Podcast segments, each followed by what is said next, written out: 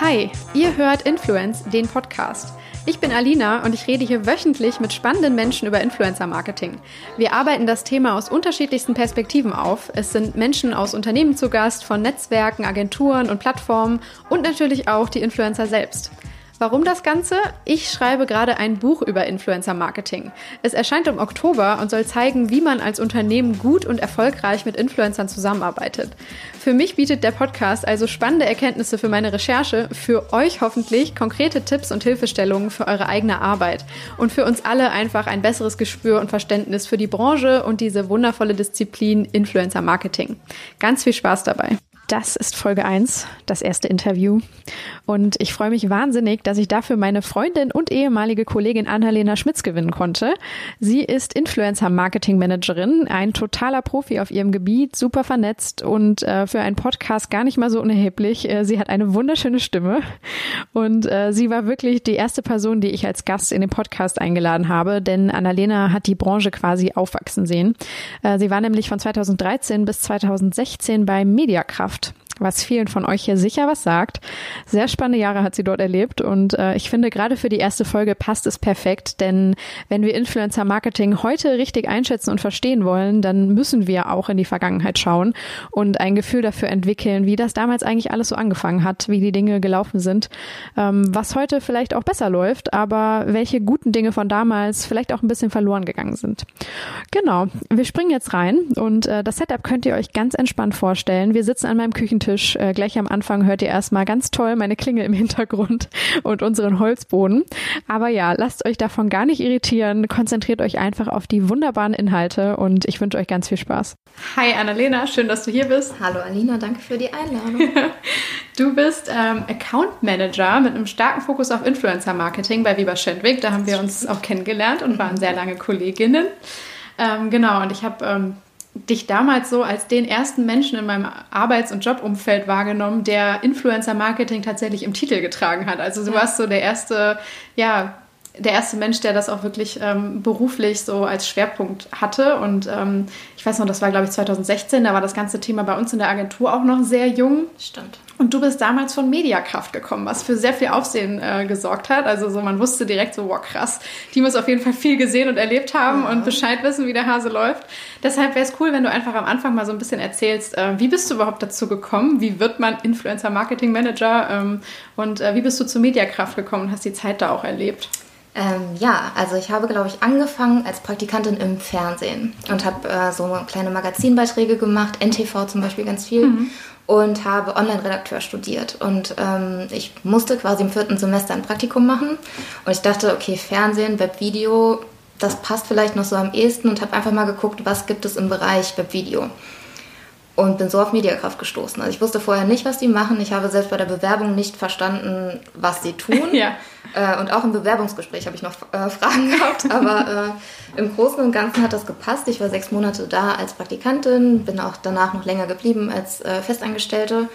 Und ähm, dann, damals gab es den Begriff allerdings noch gar nicht. Also wir haben nicht gesagt, wir hier bei Mediakraft machen Influencer-Marketing, sondern wir haben immer gesagt, äh, ja, Multi-Channel Network und es ist wie so ein Musiklabel für YouTuber. Mhm. Und das war so die Basis von dem Ganzen. Und ähm, ja, so bin ich zu Mediakraft gekommen. In welchem Jahr war das? Also so ungefähr ja. eingeordnet? Äh, ich habe es mir aufgeschrieben. 2013. Also 2011 wurde Mediakraft gegründet. Ich glaube so im September. Ja. Und ähm, also ich war relativ früh mit dabei, so nach anderthalb Jahren ungefähr. Mhm.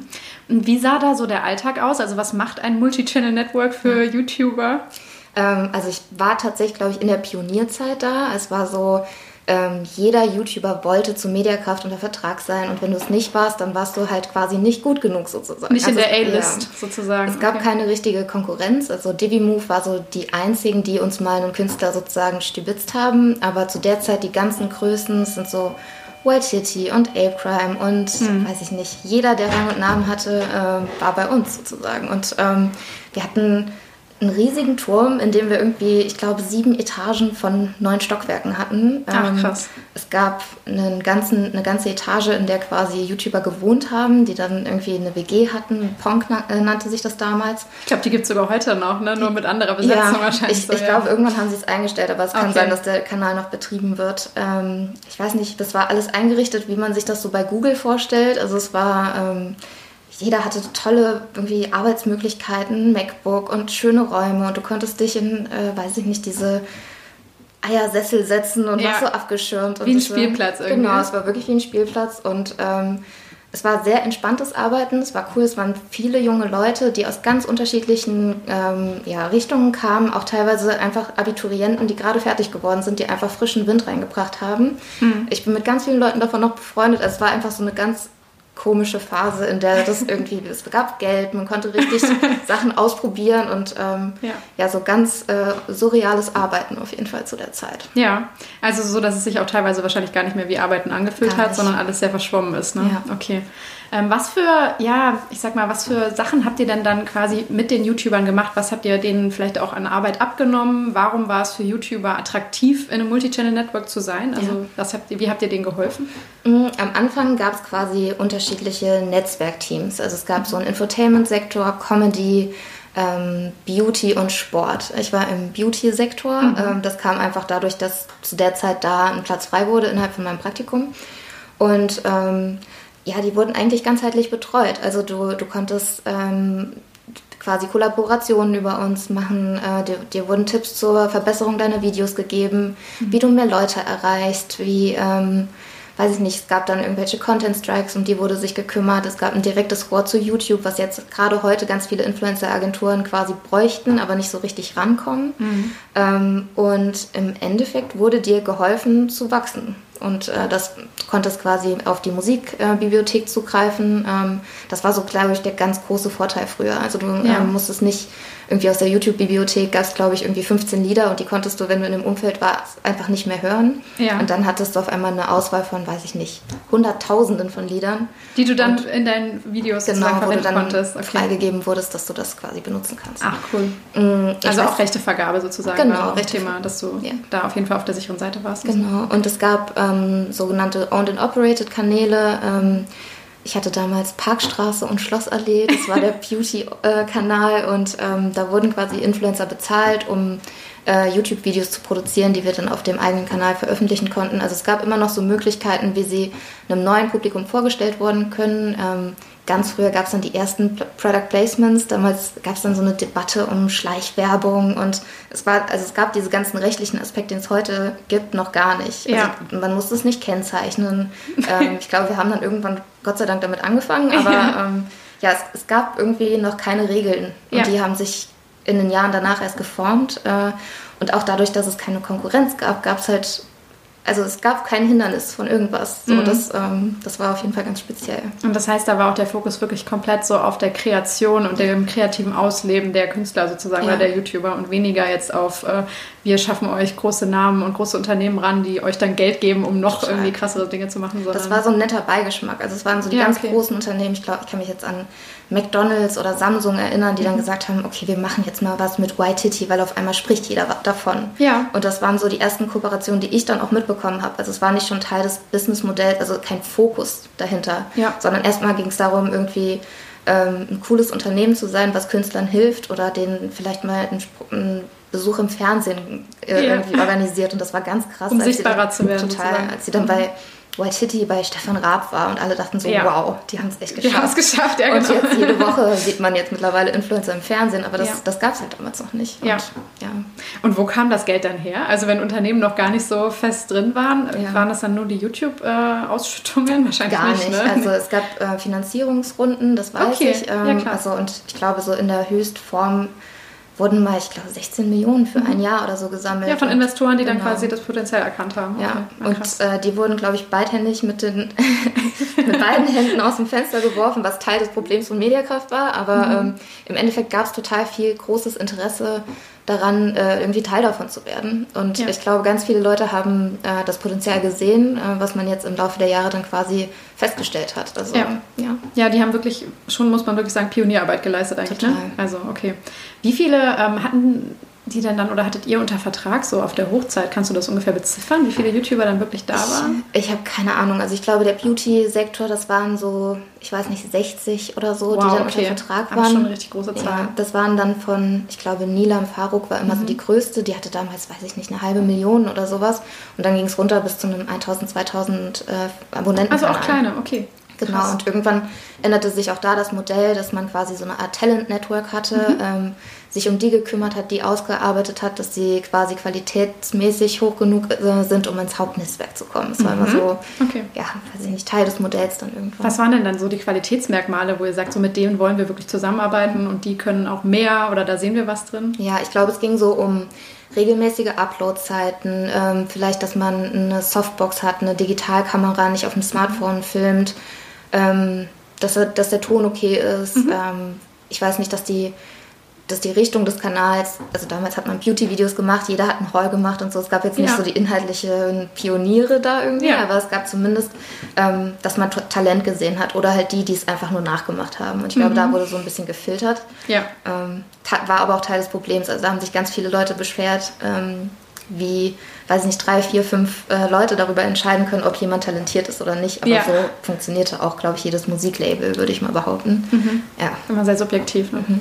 Okay, was würdest du denn sagen? Also, wir gehen gleich noch intensiver darauf ein, aber wenn du auf heute schaust, wie die Branche heute ist, was war damals wirklich grundlegend anders? Wie, wie hat der Spirit sich unterschieden und was war damals vielleicht auch cooler oder vielleicht sogar schlechter als heute? Wer weiß. Das ist eine gute Frage. Also ich glaube, damals war es viel freier, es gab keine Regeln. Ja. Ähm, natürlich musste es irgendwann Regeln geben. Ähm, jetzt gerade, glaube ich, ist es zum Beispiel schwierig, diese ganzen Werbekennzeichnungen, die absolut sein müssen. Aber wenn man irgendwie seine Freundin markiert und äh, das schon als Werbung gilt, dann finde ich das so ein bisschen einschränkend auf jeden ja. Fall. Und ähm, ja, damals ich weiß nicht, ich glaube, es, es, hat geholfen, dass man so der Erste war, dass mhm. man irgendwie Grundarbeit geleistet hat. Ähm, ich glaube, das ist Teil des Problems gewesen, dass mhm. es halt äh, auf einmal Konkurrenz gab, die viel bessere Möglichkeiten hatten, die viel mehr, also ich denke jetzt zum Beispiel an äh, Studio 71, die dann ja. Pro 7 dabei hatten, ja. äh, Type One mit Ströer. Ähm, als dann auf einmal Werbung und Placements äh, essentiell wurde, mhm. äh, sind ja, Mediakraft da einfach so ein bisschen zurückgefallen. Die mussten da erstmal neu sich, das auch sich neu, lernen, ne? neu aufbauen. Ja. Überhaupt. Äh, es gab immer ein Sales-Team, aber ich, ja, das war nicht auf dem Level, wie zum Beispiel Ströer ist. Mhm. Und ähm, ja, das ist, so, glaube ich, so ein bisschen das Problem gewesen. Daran hat es ge daran hat's ge aber, ja, aber da, daran hat man auch gemerkt, worauf der Fokus liegt, nämlich auf Geld verdienen. Und auf äh, mit deinen YouTube-Einnahmen hast du früher ganz gut verdient. Mhm. Ähm, mittlerweile tust du das nicht mehr. Es gibt einfach zu viel und ja. ähm, dadurch bist du darauf angewiesen, Placements zu machen. Mhm. Und ähm, ja, ich glaube, das ist der ganz große Unterschied, dass, es dass du dich hauptsächlich darüber finanzierst, wie man es ja auch bei Instagram sieht. Ja. ja, man muss dazu sagen, YouTube hat ja sein Programm oder also umgestellt und tut das auch nach wie ja. vor noch irgendwie regelmäßig, ne, sodass halt auch wirklich weniger ankommt bei den Leuten, die Total. darauf ihre Inhalte teilen. Also ja. früher war das noch, glaube ich, deutlich äh, lukrativer vielleicht auch, ne, darüber zu arbeiten. Ja, früher hast du dann zum, also alleine schon der Fakt, dass wenn du jemanden heute abonniert hast auf YouTube, ähm, siehst du nicht mehr automatisch jedes Video. Also, mhm. sondern YouTube entscheidet, welches Video von dem Künstler, dem du folgst, wichtig genug für dich ist, um es ja. anzusehen. Und wenn du dann nicht diese kleine Glocke aktiviert hast, dann, äh, dann kommst du da gar nicht hin, wenn du nicht explizit danach suchst. Ja. Und, ähm, so dass die reelle Reichweite dann total. halt dieses Inhalts einfach deutlich kleiner ist als ja. die Abonnentenzahl. Ne? Und ähm, bei Mediakraft war es viel so, ähm, damals gab es noch ein ganz anderes Like-System. Also wenn mhm. ein großer Kanal wie Le Floyd einen äh, kleinen Künstler, also ein Video von ihm geliked hat, dann ist der Kanal durch die Decke gegangen. Also ja. dann hast du gesagt, okay, Le Floyd gefällt dieser Kanal, da gucke ich drauf und du hattest, ich glaube, 1000, 1500 neue Abonnenten über Nacht. Wow. Also es ist halt komplett... So dieser Multiplikatoreffekt, ne? Ja. Und den gibt es heute nicht mehr in der Form. Nee. nee. Okay. Ja, crazy.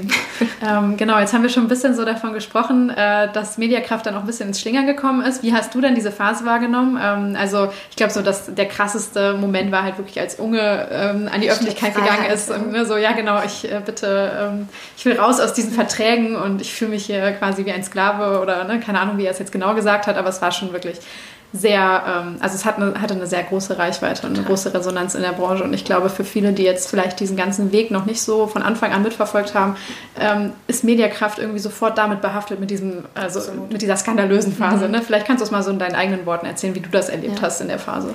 Ähm, ich, es fing ein bisschen früher an, äh, dass man so ein bisschen so ähm, der schwarze Peter in der Branche war, weil mhm. Natürlich haben sich ganz viele Leute beschwert, die dann eben irgendwann nicht ins Netzwerk reingekommen sind. Äh, auch die, die raus wollten. Man sagte immer so, Knebelverträge wurden geschlossen. Äh, ich glaube auch nicht, dass das ganz falsch ist, aber es gab halt einfach, es war halt neu. Ich glaube, es war mhm. nicht unbedingt eine böse Absicht dahinter, sondern natürlich, man wollte den äh, Künstlern helfen, aber man wollte sie natürlich auch an sich binden. Ja. Und ähm, in der Zeit, wo Unge raus wollte, gab es dann auf einmal starke Konkurrenz und man hatte irgendwie einen Wechsel verlangen oder man wollte vielleicht auch einfach mal dem Netzwerk eins auswischen und einfach mal zu dem direkten Konkurrenten Divi-Move gehen, einfach mhm. um zu zeigen, äh, jemand anderes möchte mich auch. Ja. Und äh, dieses Gehen oder Kündigen oder so, ich glaube, das wurde einigen Künstlern äh, schwer gemacht, weil man weiß immer nicht, okay, was, was war die, die Vereinbarung dahinter? Also was wurde Simon, also Unge, äh, versprochen, was, äh, was wir machen, was hat er versprochen, was er im Gegenzug macht? Und ähm, ich glaube, das ist alles nie so richtig an die Öffentlichkeit gekommen. Ja, das und können wir jetzt auch von außen Das können wir von außen auch. Das weiß ich auch bis heute wer nicht. Wer da was, auch am Ende genau. recht hatte oder wer nicht. Also. Ähm, ja, und dann gab es quasi diesen großen Aufschrei. Ähm, es gab äh, weiß nicht, ganz viele Jugendliche, die den ganzen Tag über angerufen haben. Oh, und, bei äh, euch dann? Oh, ja, krass. irgendwie mit, einem, äh, mit einer piepsigen Stimme irgendwelche Morddrohungen. Also wenn ihr Simon nicht rauslasst, dann, dann zeige ich oh euch, dann zeige ich es euch. Und ähm, es war eine ganz bedrückende Stimmung. Es war ganz kurz vor Weihnachten. Ich, oh. ich musste mal nachgucken, wann. Also irgendwie waren alle so, wow, das ist jetzt echt passiert. Ja. Ähm, und danach war der Ruf auf jeden Fall für lange Zeit ruiniert. Ja. Ähm, Danach sind ganz viele ganz große Künstler dann auch tatsächlich abgesprungen, weil man sie einfach nicht mehr halten konnte. Also mhm. es gab noch, glaube ich, den Versuch, die größten 15 wurden nach LA eingeladen und waren auf einer, in einer Villa, auf einer Yacht, keine Ahnung was. Mhm. So die letzten Versuche, irgendwie noch eine Beziehung aufzubauen, wurden irgendwie gestartet. Und äh, für die damaligen äh, CEOs, also ähm, das war Schwartakus Olsen, äh, seine Frau Astrid, äh, auch der Geschäftsführer Christoph Krachten, ähm, das, das war hart für die, weil die das immer wie so eine Familie gesehen haben. Also ja. auch wenn es tausende von Künstlern waren, die hatten zu jedem Bezug, die kannten alle Videos, äh, die haben da voll hintergestanden und auch mit einer Leidenschaft irgendwie da drin gearbeitet, die skurril war, die wahrscheinlich auch total falsch und fehl am Platz war, aber die haben es halt gelebt und geliebt so. Und ähm, ja, das war so, das war der Anfang vom der Ende. Es gibt sie immer noch, aber ja. es war halt einfach vorbei. Das, was, was es bis dahin gewesen ist, das endete das ähm, sich mit diesem neu, Video. Genau. Ganz neu erfinden. Ne? Danach gab es tausende Umstrukturierungen, ähm, neue Positionierungen, neue irgendwie Ideen, was man jetzt machen könnte, um irgendwie äh, da rauszukommen. Mhm. Und ähm, ja, gleichzeitig wurde die Konkurrenz halt immer stärker. Ja. Und, ja, man merkte, also ich glaube, bis heute ist das der Punkt, an dem du ablesen kannst, dass es bergab gegangen ist. Ja, ähm, wie blickst du jetzt heute auf das Unternehmen? Also du arbeitest nicht mehr da, du bist genau. wie gesagt seit 2016 bei äh, Weber Schendweg. Ähm, aber verfolgst du noch ein bisschen so, was, was in den Medien steht oder was sie für Arbeiten irgendwie abliefern oder so? Oder, ähm? ja, man, man hört wenig. Ja. Ähm, man hört immer mal wieder, dass es einen neuen CEO oder einen neuen Investor gab. Ich glaube, jetzt mhm. gerade ist es ein asiatisches Gaming-Netzwerk, was mhm. irgendwie die, die Hauptrechte ähm, hält.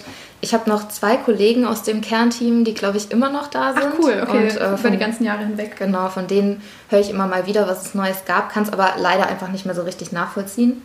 Ähm, es war spannend, also es, äh, das als ersten Job zu haben, hat mich auf jeden Fall enorm geprägt. Ähm, hat mir aber, glaube ich, auch ein bisschen ein falsches Bild für die Arbeitswelt vermittelt.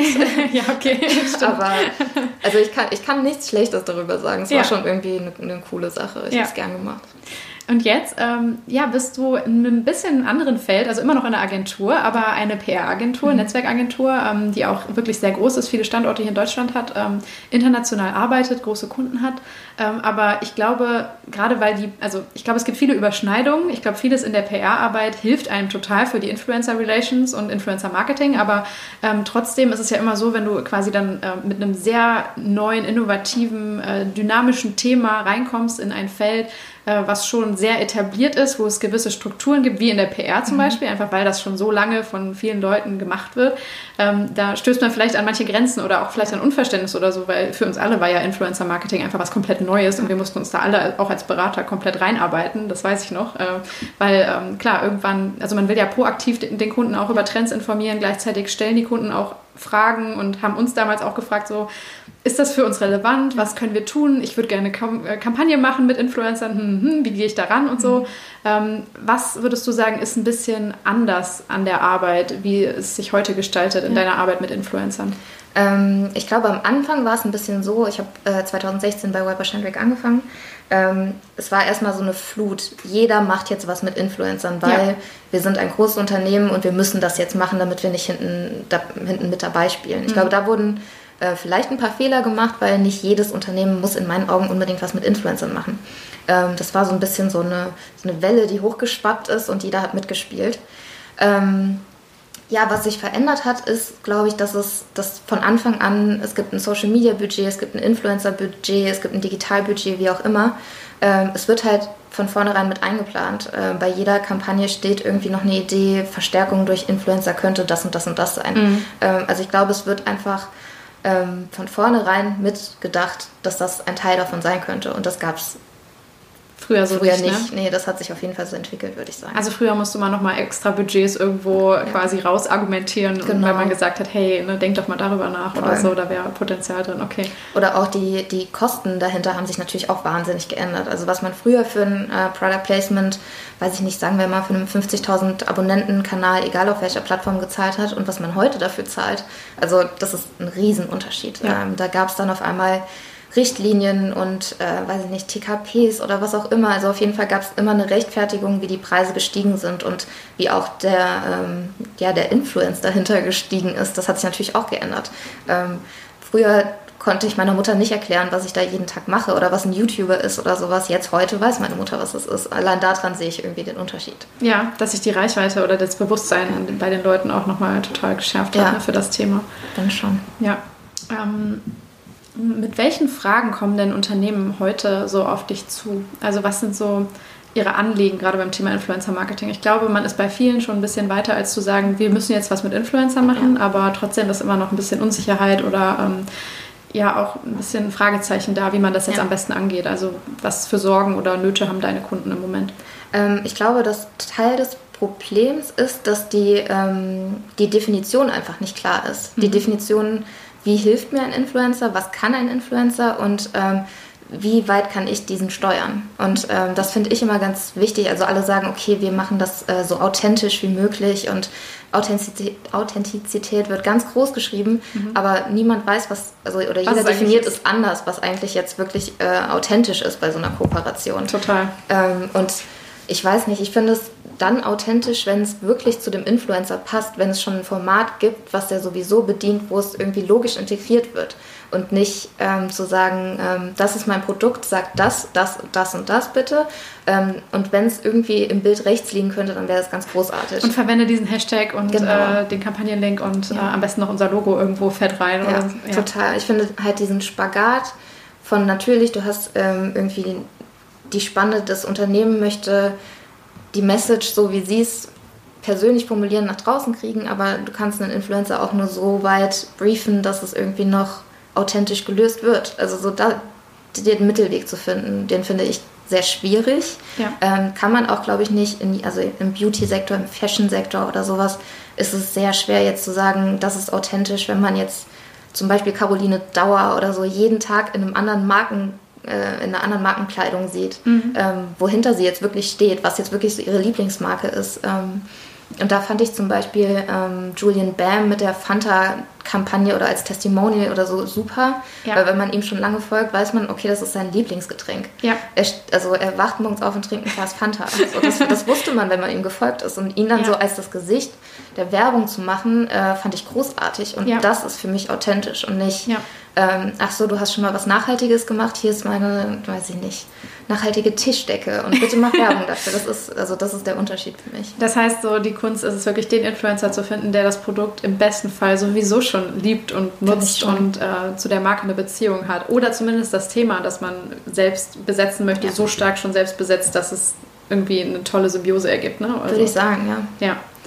Ähm, wie würdest du denn dann, wenn ein Unternehmen an dich herantritt, so vor allem vorgehen? Also ich glaube, das Wichtigste ist ja, dass man bei der Zielsetzung wirklich anfängt. Ne? Also ja. so was will das Unternehmen wirklich erreichen und dann evaluiert, bringt mir das jetzt überhaupt was? Ja, oder? Schon. Also ich glaube, wie gesagt, ich glaube nicht, dass jedes Unternehmen etwas mit Influencern machen muss, dass jedes Produkt auch immer in die Hände von einem Influencer muss. Wenn das jetzt aber gemacht werden soll, dann mache ich das natürlich auch gerne und kann da, glaube ich, auch gut beraten. Ähm, aber es gibt auch ganz unterschiedliche Ansätze, was überhaupt gewünscht ist. Ich mhm. glaube, die meisten wollen Awareness und wollen einfach so viele Klicks und Visits irgendwie wie möglich. Mhm. Ähm, andere wollen, dass, weiß ich nicht, es besonders viele ähm, Antworten gibt, dass, dass man einfach sieht, dass derjenige, der es gelesen hat, sich damit beschäftigt hat und irgendwie eine Meinung dazu bildet. Äh, finde ich, glaube ich, persönlich für mich als auch wichtigeren Stellenwert, aber darum geht es natürlich nicht immer. Aber das, äh, da, ich glaube, da sind sich viele Unternehmen noch nicht sicher, was sie überhaupt damit bezwecken wollen. Und ähm, das ist Teil meiner Arbeit, irgendwie das äh, zu erklären oder gemeinsam rauszufinden. Ja, das heißt, so dieser qualitative Aspekt ist mhm. da auch eben so, dass, also man spricht dann auch gerne so von Engagement und zählt ja. dann einfach nur die Likes oder die Kommentare, aber die wirkliche Qualität, die dahinter steht, ja. ist ja oft das Entscheidende. Ne? Also, ja, schon. Also für manche nicht und das ist auch okay. Also wenn du jetzt einfach ja. nur die größte äh, Internetreichweite wie möglich damit ähm, machen möchtest, mhm. dann nimm den größten Influencer und lass äh, den was dazu machen, einfach nur, dass es vorgekommen ist und dass es gesehen wurde. Mhm. Ähm, wenn du jetzt wirklich rechnen willst, wer hat sich damit beschäftigt, wer hat sich wirklich das angeguckt oder, weiß ich nicht, Leads generiert oder sowas. Ne? Das, ja. ähm, das musst du halt vorher einfach wissen, was du, was du möchtest davon. Und dann eben so, wenn man in die Identifikation geht, wirklich den Influencer finden, ja. der mir das am, am besten liefern kann. Ja. Ne? Weil eben auch nicht so, das ist ja auch mal, dass das jetzt so gepredigt wird seit ja. zwei Jahren, Reichweite ist nicht alles. Ne? So klar, Caro Dauer, schön und gut, aber ähm, vielleicht hilft sie dir gar nicht, weil ihre Zielgruppe vielleicht gar nicht so relevant ist. Ja, stimmt. Äh, Zielgruppe ist ein super sie, Punkt. Ne, das wird auch super ja. oft vergessen, finde ich. Total. Ähm, aber das merke ich auch bei mir selber, also so im Austausch mit äh, Unternehmen, dass ähm, genau sehr oft darauf fokussiert wird, was sind meine Ziele, also als Unternehmen ja. meine Ziele und ähm, was möchte ich erreichen und äh, ich, ich finde auch, also ne, der und der Influencer passt perfekt zu meiner Botschaft, aber ähm, man vergisst sehr oft dann den ja. Menschen, der ganz am Ende dieses Funnels steht und der erreicht werden soll mit etwas. Ne? Und, und ähm, ob dieser Influencer jetzt bei dem Thema wirklich so eine Relevanz bei den Menschen hat, ist ja total wichtig rauszufinden. Ja. Ne? Und, äh, ja. ja, wahrscheinlich ist es sogar Zielgruppe mit Influencer auf derselben, auf derselben Höhe. Weil. Um so. den, ja genau, um den soll es ja gehen, um der soll ja erreicht werden. Der soll im besten Fall das Produkt kaufen und feiern und gut finden und Fan werden. Und ähm, klar, das Gesicht, wie man diese Zielgruppe erreicht, darauf fokussieren sich viele, aber ich glaube, es muss einen Schritt weiter dahinter gehen. Ja. Hm. Und ähm, dann bist du quasi so im, im, Ablauf, im Prozess wirklich so eine Art Moderator, oder? Zwischen Unternehmen und Influencer ja, an der Stelle. Ne? Also stimmt. würdest du dann auch den Outreach machen, sozusagen, ähm, die Anfragen mhm. stellen mhm. und äh, im Grunde ja auch vielleicht so eine grobe Idee schon mal pitchen? Oder genau. wie läuft das? Ja, also ähm, im Normalfall gibt es ähm, die, die Idee schon, wie äh, ein Influencer integriert werden könnte. Mhm. Äh, die Identifikation oder überhaupt mal nach, nachzuschauen, ähm, wen gibt es in dem Sektor. Es gibt natürlich immer nischigere Anfragen. Ja. Ähm, ich suche ein bisschen und es gibt natürlich Tools, die einem helfen. Ähm, ich finde, dass klassische Desktop-Recherche meistens noch das beste Mittel ist, um mhm. wirklich denjenigen zu finden, der passt, wenn, wenn man nicht ohnehin schon jemanden im Kopf hat. Mm, aber die Präsentation an den Kunden wäre, glaube ich, der nächste Schritt, ähm, dass, dass die Auswahl irgendwie festgelegt wird, wer gefällt mir. Ähm, ja.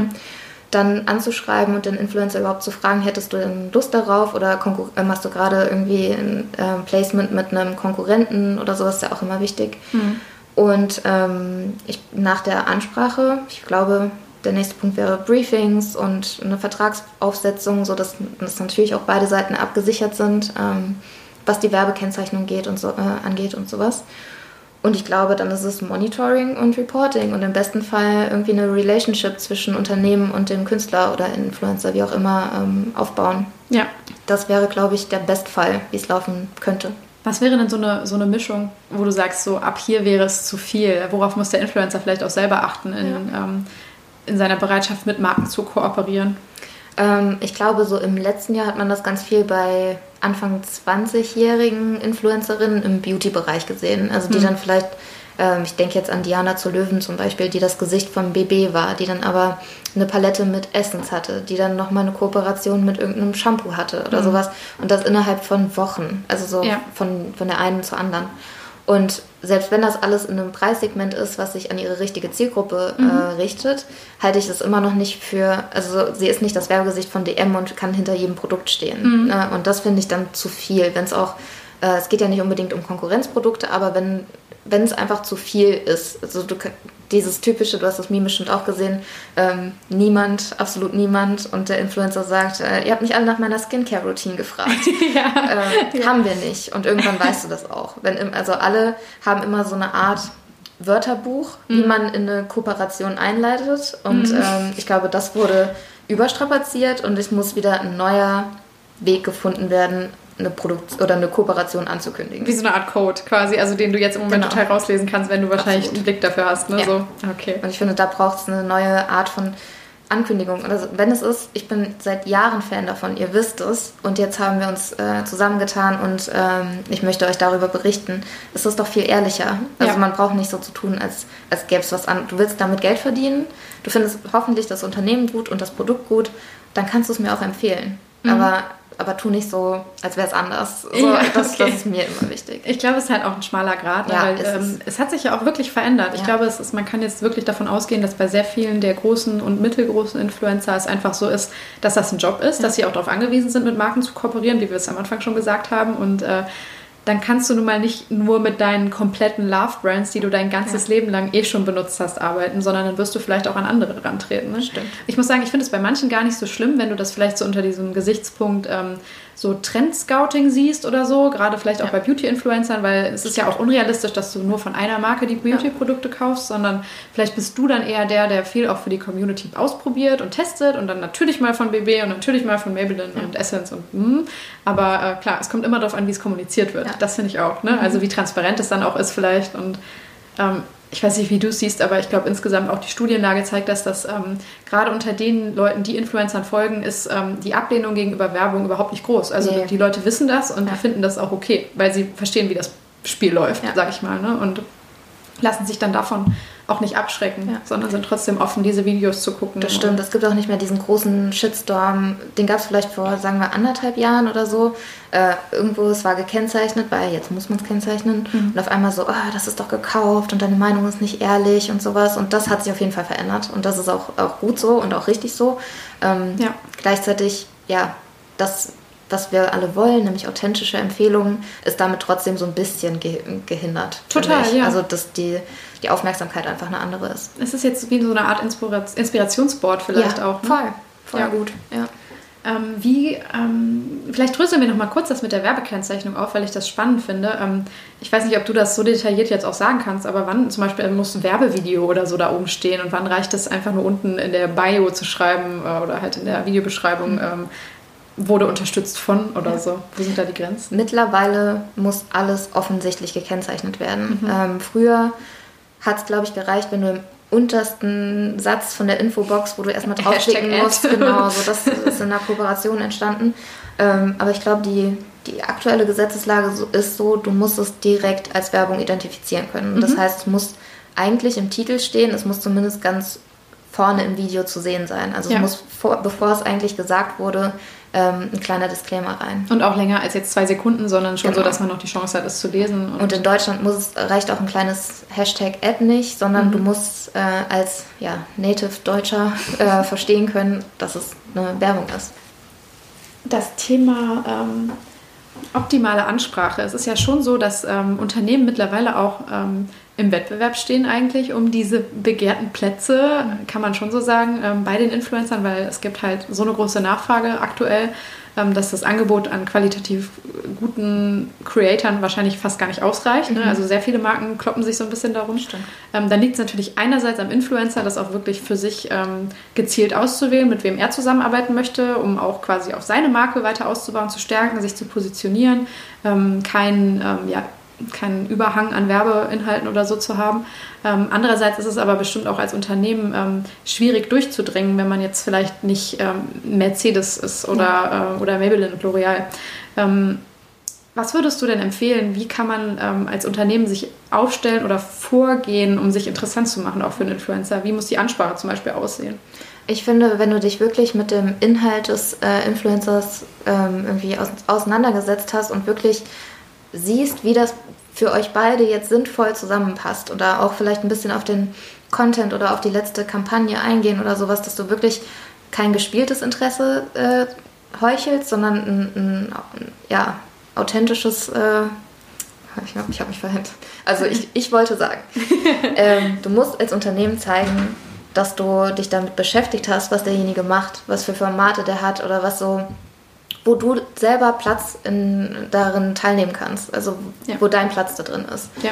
Und ähm, wenn du, ich glaube, wenn du das nett formulierst und gut ausdrücken kannst, dann hast du auch immer eine Chance gesehen zu werden oder dass zumindest die Agentur sagt, okay, hier sehe ich selber, das könnte zu dir passen. Und ähm, ich sehe ständig auf äh, Twitter oder so ähm, Screenshots von Influencern, die gesagt, dann weiß ich nicht, Alexi Bex, wird mit Hallo Jonas angeschrieben yeah. oder ähm, wo du siehst, es ist einfach ein Copy-Paste, was an Hunderttausende geschickt wurde. Ja.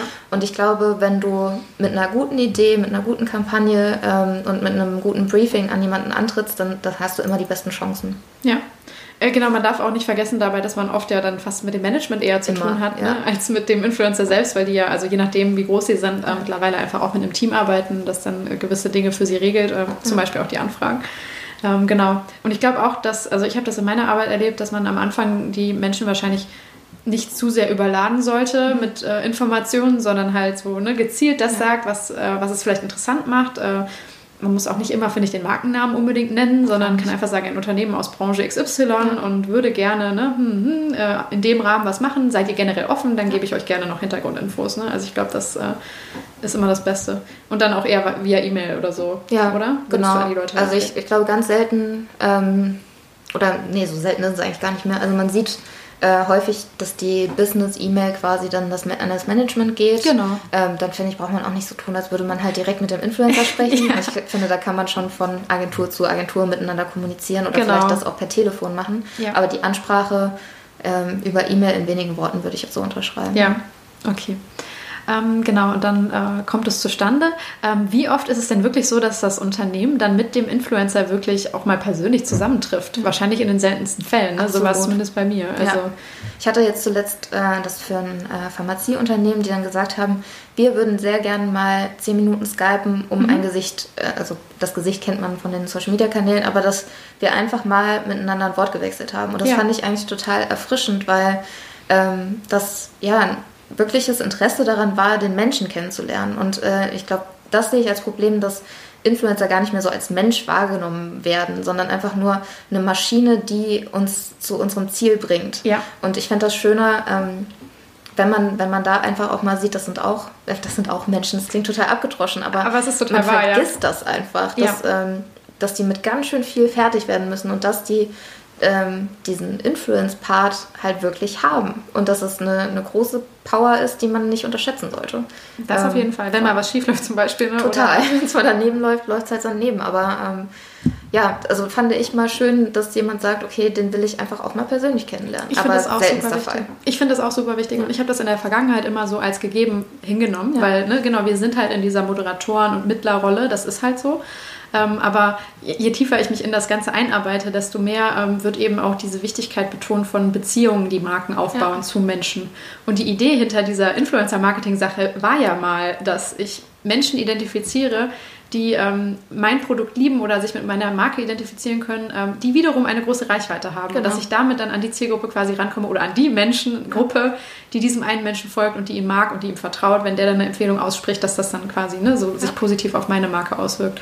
Und äh, ich glaube auch, dass so je mehr oder je wichtiger der Faktor Geld wurde, ja. ähm, man diesen Beziehungsaspekt irgendwie wirklich komplett hinten angestellt hat, ja. was ich auch super traurig finde, weil also wie cool, dass das Unternehmen das so gemacht hat. Voll. Und dann ist es ja nur ein 10 Minuten Skype-Interview, das tut erstmal ja auch niemandem weh, mhm. aber ich glaube, Marken müssen sich auch voll bewusst werden, das ist ja gerade ein Mensch, der das Gesicht meiner Marke in dem Total. Moment wird. Je nachdem, wie umfangreich das ist, natürlich, aber das sollte ja eigentlich jemand sein, der so ähm, meinen Werten entspricht, meiner Denkweise, irgendwie der Identität meiner Marke.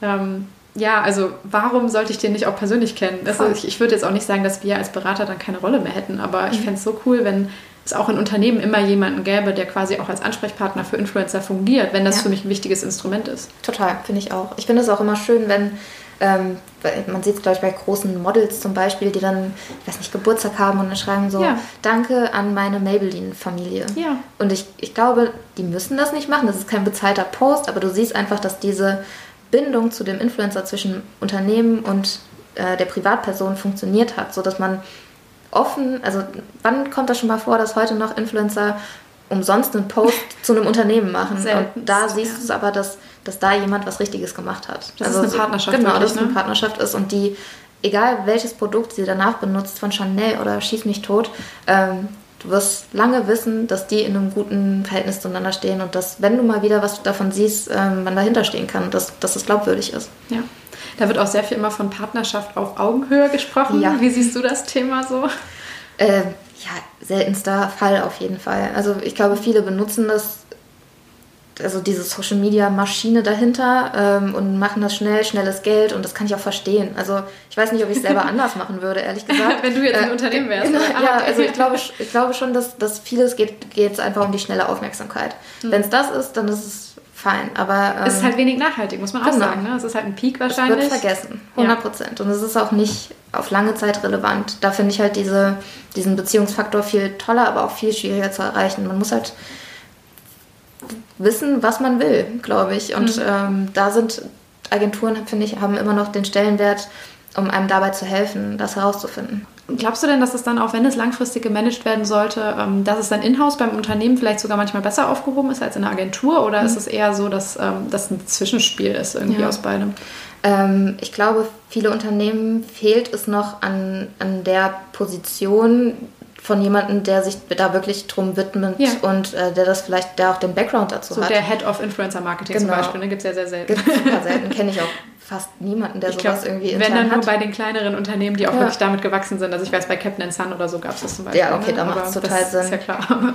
Äh, ja, aber wäre, wäre spannend, äh, wenn es so wäre. Weil ich habe mir so gedacht, wenn wir jetzt als, äh, als Berater diese Beziehung vor allem irgendwie ähm, am Leben erhalten mhm. und ähm, wir müssen das ja auch als so äh, Influencer-Marketing-Experten, wie du es jetzt bist zum Beispiel, du musst ja ähm, mit den Leuten auch in Kontakt bleiben, irgendwie dein Netzwerk selber ausbauen, das ja. ist ja in deinem Interesse. Aber wenn du dann zum Beispiel die Agentur verlässt oder, ähm, oder gehst oder der Kunde die Agentur wechselt, dann ist ja quasi so diese Beziehung auch ein bisschen verloren. Ne? Also dann kann ich dieses Potenzial gar nicht mehr nutzen. Das ja. heißt, es wäre ja schon irgendwie, wenn ich das für mich als langfristig irgendwie erstrebenswert sehe, wichtig, dass es auch im Unternehmen jemand ja. ist, ein Ansprechpartner, der diese, diese Kontakte pflegt und Total. aufrechterhält also ja, ich merke gerade, das wäre auf jeden Fall Teil meiner Übergabe, wenn ich gehen würde, was jetzt nicht geplant ist, aber ähm, ja, es also wäre auf jeden Fall ein Step, an dem man denken muss und ähm, ja, wie es weitergeht, müsste man dann müsste man dann klären, aber es stimmt.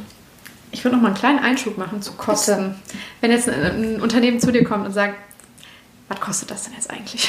Mhm. Muss ich wirklich irgendwie 100.000 Euro in die Hand nehmen für ein YouTube-Video oder wie würdest du da mit dem rangehen? Ich meine, es kommt komplett drauf an, was man umsetzen möchte, aber vielleicht kannst du so ganz grob mal ein Gefühl dafür vermitteln, was kostet äh, zum Beispiel heutzutage so eine Produktplatzierung in einem YouTube-Video oder mhm. ähm, ein Post im Instagram-Feed von einem Typen, der eine Million Follower hat ja. oder so.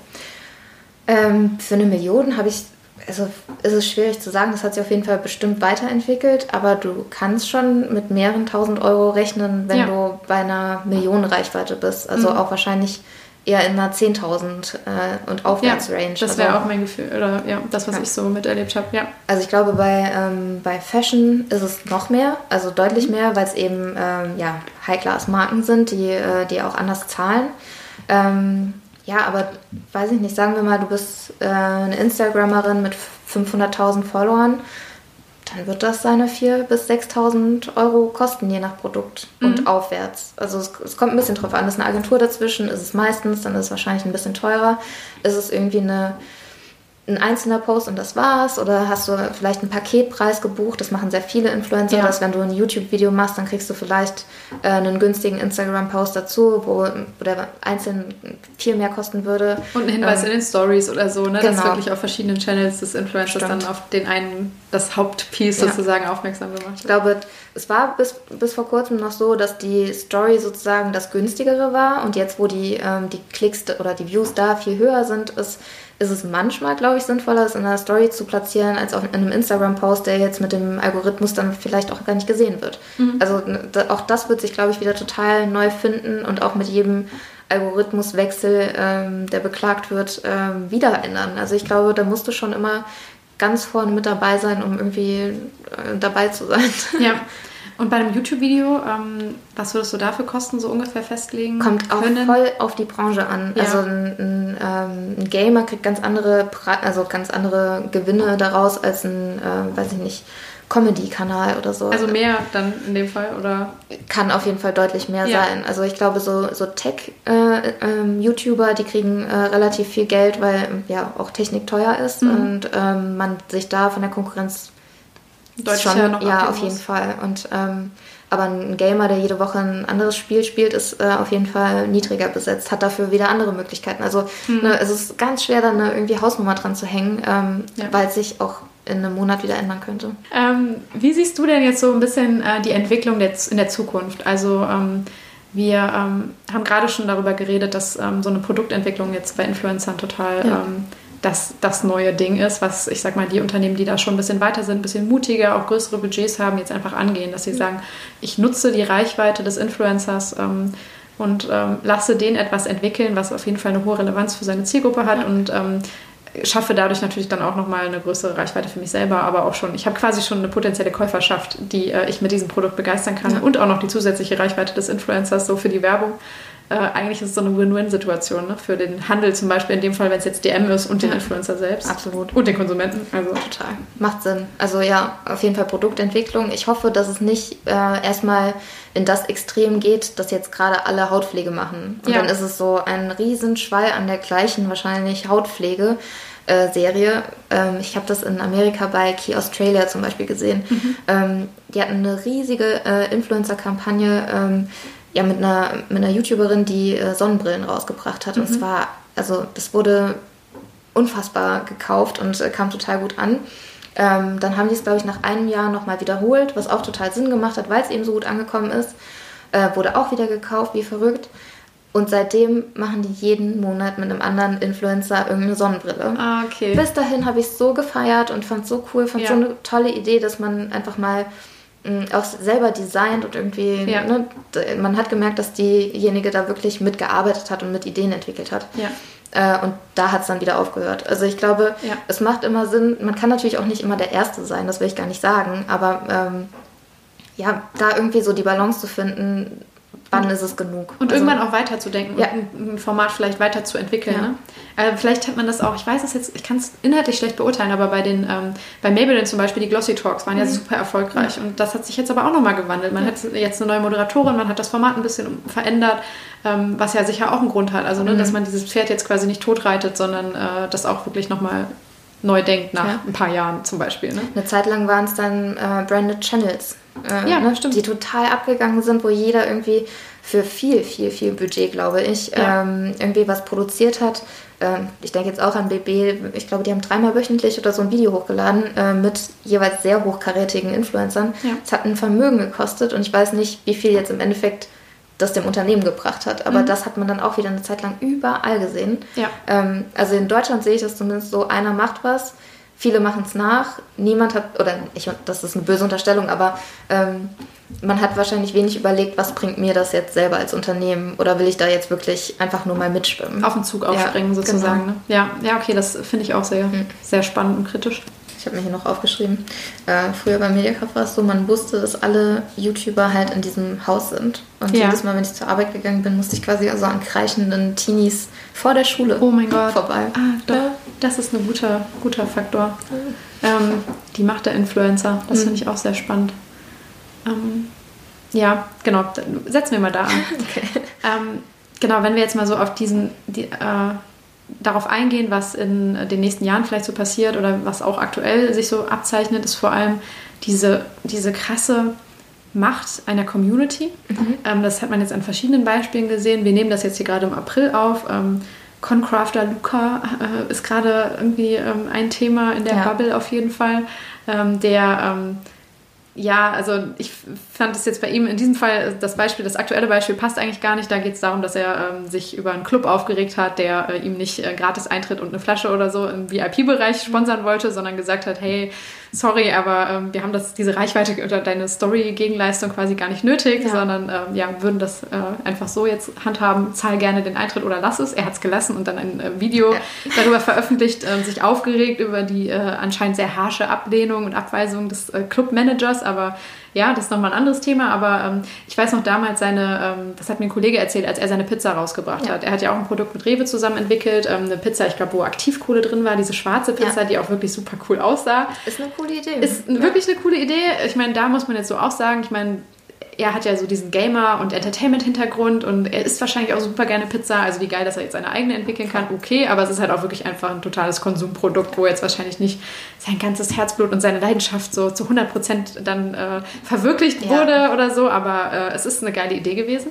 Ähm, und als er die rausgebracht hat, ähm, musste man wirklich quasi äh, drei Kilometer um den Rewe absperren, weil die Menschen einfach eine riesige Masse an Teenies da war, mhm. als er dann halt angekündigt war als Gast. Ja. Ähm, und das zeigt ja irgendwie schon voll, boah, die können wirklich Menschen mobilisieren. Mhm. Auch Artikel 13, da haben ja auch sehr viele, Artikel 13, mhm. Schrägstrich 17, sehr viele ähm, YouTuber zu aufgerufen, zu Demonstrationen zu kommen, was bestimmt dazu geführt hat, dass es auch so groß war, wie es dann war. Es hat jetzt nichts gebracht, aber trotzdem ähm, krass. Und das ist so ein Potenzial, finde ich, das sieht man auch so ein bisschen, da liegt noch viel mehr drin verborgen. Ne? Ja. Ne? Also ich weiß nicht, wie du das siehst.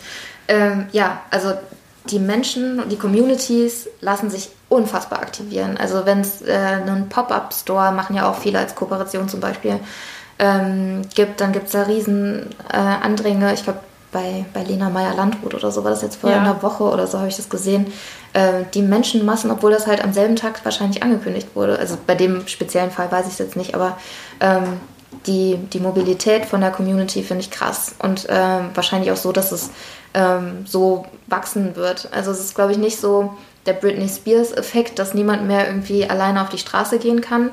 Aber zu einer Zeit, wo alle YouTuber zum Beispiel in Köln waren, äh, weiß ich, dass sie sich nicht in die Innenstadt getraut haben, weil sie halt ständig angesprochen wurden. Ständig wurde ein Foto gemacht und sowas. Ja. Und ähm, ja, das, ich glaube, das wird auch spannend zu sehen, wie sich das weiterentwickelt. Das sind jetzt so die neuen Celebrities irgendwie geworden ja. für die jungen Leute, ne? Also ich glaube, es ist jetzt auch so der Berufswunsch irgendwie Nummer eins bei den unter 15-Jährigen oder ja. so das kann man sich wahrscheinlich manchmal auch gar nicht vorstellen, was da auf einmal passiert ist in den letzten Jahren ne? und was für eine Bedeutung die haben. Ähm, ich habe jetzt auch gehört, Lucky Sherman, das ist auch eine Influencer-Agentur, die ähm, haben ein neues Bewertungssystem quasi für mhm. Influencer mhm. entwickelt, äh, wo es auch mehr auf so qualitative Faktoren ankommt und äh, die haben zum Beispiel auch dieses Aktivierungspotenzial bei Influencern ja. jetzt als Wert, den sie ermitteln, aus mhm. verschiedenen Parametern natürlich, äh, aber ähm, ich glaube, da liegt auch sehr viel drin. Ne? Ja. Also kann dieser Influencer wirklich Menschen dazu bringen, zu handeln oder ja. etwas zu tun oder über etwas nachzudenken oder ne, also wie, wie offen sind die, äh, die Menschen, die ihm folgen, wirklich für seine Stimmt. Botschaft sozusagen. Wir haben eben schon drüber gesprochen ähm, im Vorgespräch, dass ähm, Influencer ja auch wirklich ähm, gesellschaftliche Entwicklung ein bisschen mitbegleiten oder vielleicht auch prägen und auch als Vorbilder fungieren für verschiedene Themen. Ne? Also das wäre für dich jetzt auch ein sehr wichtiges Thema, was du dieses Jahr beobachtet hast, ja. oder? Auf jeden Fall. Also für mich war im letzten Jahr das, was sich am meisten getan hat, ähm, dass sich Leute auf einmal mit Nachhaltigkeit viel stärker beschäftigen. Ähm, dass Influencer da waren, die mich auch selber irgendwie damit berührt haben, die mhm. äh, gesagt haben, hey, achte doch mal darauf, nicht alles muss aus Plastik sein. Ähm, man kann darauf achten, dass keine Kinderarbeit verwendet wurde beim Herstellen von meinem 2-Euro-T-Shirt oder ja. ne, egal ähm, die konnten da, dabei helfen, dass die Gesellschaft einfach ein bisschen achtsamer ist. Eine Greta Thunberg ist auch nichts anderes als gerade ein Influencer dafür zu sein, äh, dass sich was verändern muss. Und äh, ja. ich finde das eigentlich sehr spannend und muss man auch allen Influencern zugutehalten, weil das ist eine positive Bewegung, die die auf jeden Fall mitgesteuert haben. Äh, dein Beispiel äh, nehme ich einfach mal mit auf. Ja. Äh, Veganismus, Vegetarismus, ist das so, ja? Ja. Hat sich auf jeden Fall dadurch, äh, glaube ich, multipliziert, dass ganz viele Influencer eben diesen, diesen Weg oder diese Ernährung für sich wählen und einfach dafür ähm, Aufmerksamkeit erzeugen. Ja, und auch und Inhalte und Content total. dafür produzieren. Seien es jetzt ja. nur Rezepte oder mhm. Produktempfehlungen, so, ne? Also total. hier dieser vegane äh, Brotaufstrich oder so oder whatever. Oder ja. ein tolles Gericht mit Tofu oder halt fleischfrei einfach. Total. Dass und du eine Alternative auf einmal aufgezeigt ja. bekommst. Ne? Und das kann so viele junge Zuschauer einfach inspirieren und äh, wenn es eine, eine kurze Aktivierung ist, ob es eine Langzeit-Lebenseinstellung sein muss, muss es ja nicht sein. Aber ja. ähm, es kann einfach viel bewegen und da finde ich, dass Nachhaltigkeit zumindest das ist, was, ähm, was da auf jeden Fall mit angeschoben wurde, wo ein größeres Spotlight drauf gerichtet wurde und was für mich einfach eine schöne und ja, besondere Entwicklung im letzten Jahr auf jeden Fall war. Mhm. Wenn wir jetzt nur noch mal so zum Abschluss auf, auf die Branche als Ganzes blicken, ähm, ich weiß nicht, wie es dir geht, ähm, man hat oder man erlebt, wenn man in diesem Feld arbeitet oder sich dazu austauscht, super viele Vorurteile. Ja. Ähm, ich finde auch, also ich bin jetzt noch mal viel äh, bewusster, wenn ich irgendwie ähm, was lese in den Medien oder im Fernsehen gucke, für dieses Thema natürlich. Mhm. Ähm, aber von außen, finde ich, herrschen schon unglaublich viel, also beherrschen die Klischees einfach so die öffentliche Debatte und die ja. Wahrnehmung. Ähm, und das tut mir manchmal ein bisschen leid, weil wie du mhm. gesagt hast, so, es sind Menschen dahinter, die auch irgendwie alle aus einem bestimmten Grund da gelandet sind. Klar gibt es immer schwarze Schafe, die mhm. das ähm, fürs Geld machen. Und man muss es auch erstmal machen auch. wollen, sich so ja, darzustellen, ja. Das auch, ja. ja. genau. Und es ist aber auch eben viel Zeit und Energie, die da reinfließt. Also mir tut das manchmal ein bisschen leid. Ich weiß nicht, wie es dir geht, aber so diese ganze, äh, das Feld der Influencer, die, also die müssen sich auch schon viel, äh, viel anhören. So. Absolut. Ne? Ich finde es schade, dass, äh, also ich, für Deutschland ist es zumindest so, ähm, Promis äh, die keine Influencer sind, obwohl mhm. das ja jetzt mittlerweile auch total, total verschwimmt. Ja. Ähm, aber jetzt so ein, ich sag mal Jan Böhmermann oder so, der, der da auch von vornherein mit so einer krassen Ablehnung und mit so einem Bashing da reingegangen ist ja. und dann irgendwie versucht, ähm, das klein zu machen, obwohl es halt so, es ist natürlich wichtig und es ist natürlich einflussreich. Ähm, das finde ich immer schade. Also, dass sich ähm, Promis da ganz oft irgendwie querstellen oder auch irgendwie was Negatives äh, fallen lassen. Ähm, jetzt weiß ich nicht, ob jeder Influencer auch immer ein Prominenter ist. Nee, wahrscheinlich nicht. Aber die, also man darf es, glaube ich, nicht so schwarz oder weiß sehen, weil es immer so ein bisschen was dazwischen ist. Ja. Ähm, ja. Und es gibt ja auch viele Menschen, die dem folgen ähm, ja. und sich als Follower dann quasi wirklich äh, wöchentlich oder täglich ja. diesen Inhalt anschauen. Und ja. das werden sie ja aus einem bestimmten Grund machen, ne? weil es ihnen auch was bringt oder bedeutet. So. Und Jan Böhmermann ist in meinen Augen genauso ein Influencer. Sozusagen. Das auf jeden Fall, ja. Also, ne, Total. Ich glaube auch, also er hat halt damals dieses wirklich sehr treffende, coole Video gemacht. Ich fand es auch wirklich lustig, ne? aber er war da wirklich sehr, sehr rabiat. Das war halt das, wo er Tom Beck, äh, den Manager von Bibi, glaube ich, in dem mhm. Fall, äh, sehr hart angegangen ist und auch dann einfach mal die ganze Influencer-Industrie ja. so einmal. Es gibt auch viel, worüber man sich lustig hat. machen kann. Ja, und auch beschweren kann. Ne? Damals ging es ja wirklich um die Werbekennzeichnung, ja. das hat er vor allem kritisiert. Ich muss sagen, seitdem ist es deutlich besser geworden, deutlich Fall. klarer.